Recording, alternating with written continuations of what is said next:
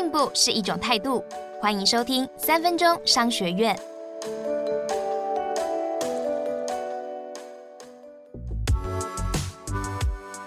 今天要跟你聊的是台湾七家制鞋小厂如何打群架，做出最强的制鞋科技。你可能觉得智慧工厂和机器人生产离现实有点遥远，但你大概想不到，台湾的第一条智慧制鞋工厂竟然是由七家小工厂共同合作做出来的。而且百分之百 Made in Taiwan，这是台湾智慧鞋机联盟的故事。二零一六年，球鞋品牌 Nike 试图改委由科技大厂伟创力以三 D 列印、机器人等新技术来代工生产，这表示连手机的代工厂都能够抢走做鞋的生意，对制鞋厂而言几乎是世界末日。他们开始思考，与其坐以待毙被科技厂取代，为什么不干脆联合同业呢？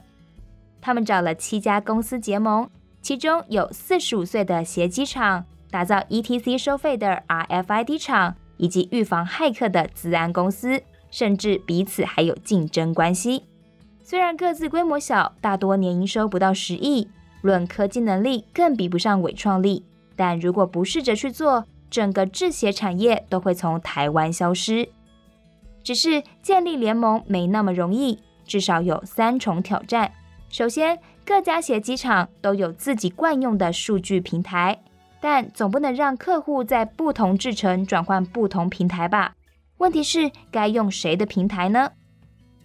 他们采取实力原则，谁的设备效能好，或谁的平台客户多，就以谁的平台为主来做整合。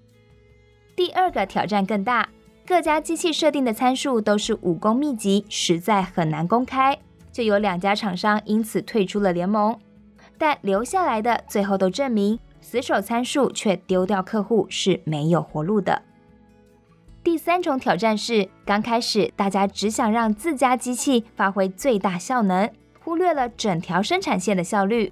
最后，他们不断在冲突中从客户的痛点来形成共识，解决问题。三年之后，这群人在台中乌日乡下的一间铁皮屋里，秘密地做出了台湾第一条自动化制鞋生产线。不但已经有了客户，也接到了来自于 Nike 和艾迪达代工厂的订单。而他们的假想敌伟创力呢，宣告失败。这让他们更确定了打群架是台商转型的新出路。今天我们学到了，面对全球化的竞争，你的对手可能已经不是原本的同业，你需要更多跨界的能力。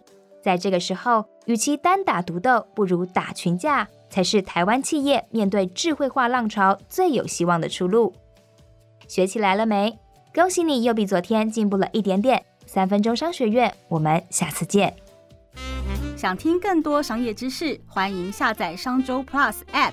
商周官网也可以收听，或者是点资讯栏的连结，还要记得订阅商周吧 Podcast，才不会错过每一集的节目哦。